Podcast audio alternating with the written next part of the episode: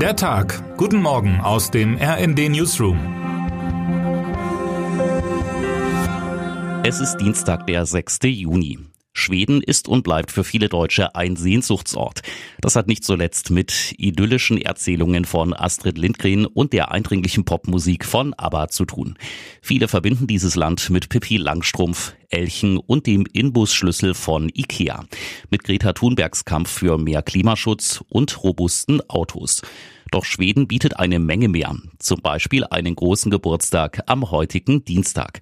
Vor genau 500 Jahren, am 6. Juni 1523, wurde Gustav I. Vasa zum König gewählt, womit in dem Land eine neue Epoche begann. Es schied aus der Kalmarer Union mit Dänemark und Norwegen aus und wandelte sich zum Nationalstaat. Der Staatsfeiertag am 6. Juni wird daher heute im Stockholmer Freilichtmuseumsganzen etwas größer gefeiert als sonst. Mein Kollege Matthias Halbig hat ein paar wissenswerte Fakten über Schweden gesammelt. Zum Beispiel, dass es eines der glücklichsten Länder der Welt ist. Schweden führt den Good Country Index an, ein Ranking jener Länder, die etwas zum Wohle des Planeten und der Menschheit beitragen.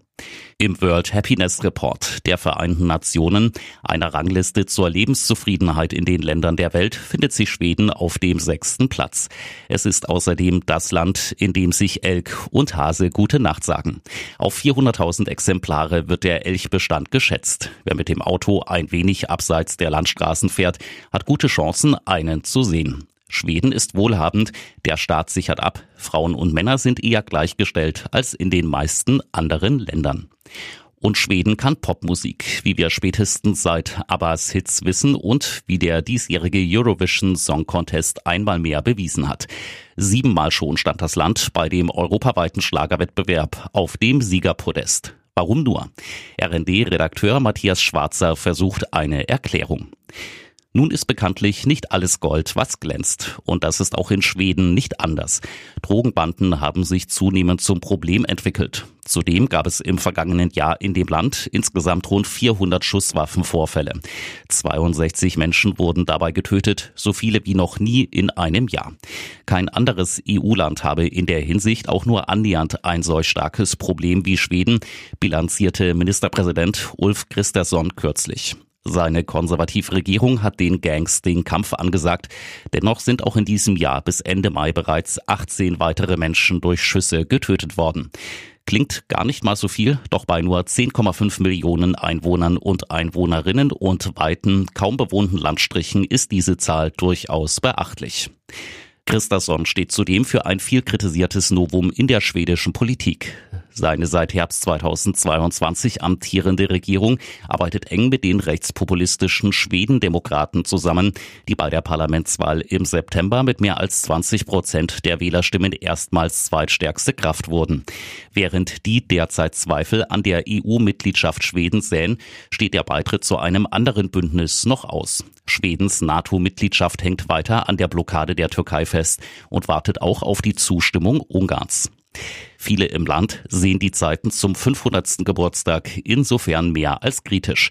Bald funktioniert nur noch Loreen in Schweden, schrieb der Chefredakteur der Zeitung Aftonbladet Anders Lindberg nach dem ESC-Sieg der Musikerin.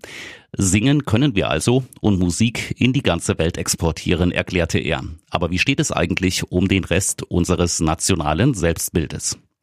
Schweden beschäftigte gestern ohnehin ein ganz anderes Thema. AC Mailand-Star Slatan Ibrahimovic hatte am Sonntagabend sein Karriereende verkündet. Es ist der Moment gekommen, dem Fußball Ciao zu sagen, sagte der 41-jährige Schwede.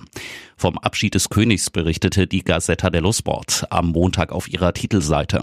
Und auch das schwedische Königshaus sandte virtuelle Lobeshymnen.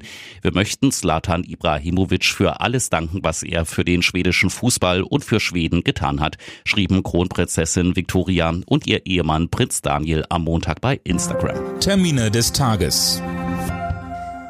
Harry gegen die Medien. Bei der zivilen Sammelklage gegen den Verlag von Daily Mirror und Sunday Mirror werden exemplarisch die Fälle von mehreren Prominenten verhandelt, die den Journalisten und Journalistinnen vorwerfen, sie mit illegalen Methoden bespitzelt zu haben. Erwartet wird, dass Prinz Harry heute persönlich in den Zeugenstand im Londoner High Court tritt. Der Start gegen Nawalny, gegen den bereits inhaftierten Kreml-Gegner Alexei Nawalny beginnt heute ein neuer Prozess wegen angeblichen Extremismus. Bei einer Verurteilung drohen Nawalny im schlimmsten Fall 30 Jahre Straflager. Ebenfalls an diesem Dienstag urteilt der Europäische Gerichtshof für Menschenrechte in Straßburg über eine Klage Nawalnys gegen die russischen Behörden. Was heute wichtig wird. Heute gibt es sie kaum noch, von einem kurzen Aufbäumen während der Pandemie mal abgesehen, doch sie hatten eine lange Hochphase. Am 6. Juni 1933, vor genau 90 Jahren, eröffnete Richard Hollingshed am Rande seiner Heimatstadt Camden im US-Bundesstaat New Jersey sein Camden Drive-In Theater. Es wurde das erste Autokino der Welt. Der heute vergessene Film Wife Aware soll als erstes über die Leinwand geflimmert sein. 25 Cent kostete eine Eintrittskarte. Hollingshed hatte damals ein ganz eigenes Zielpublikum im Sinn. Die ganze Familie ist willkommen, egal wie laut die Kinder sind, soll sein Werbeslogan gelautet haben. Und jetzt wünschen wir Ihnen einen guten Start in den Tag. Text Michael Pohl, am Mikrofon Laura Mikus und Philipp Rösler. Mit rnd.de, der Webseite des Redaktionsnetzwerks Deutschland, halten wir Sie durchgehend auf dem neuesten Stand.